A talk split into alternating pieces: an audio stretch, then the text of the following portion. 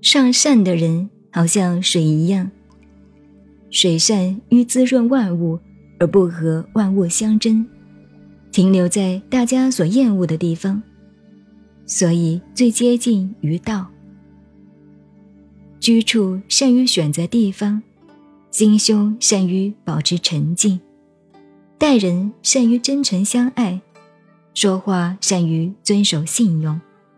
为政善于精简处理，处事善于发挥所长，行动善于掌握时机。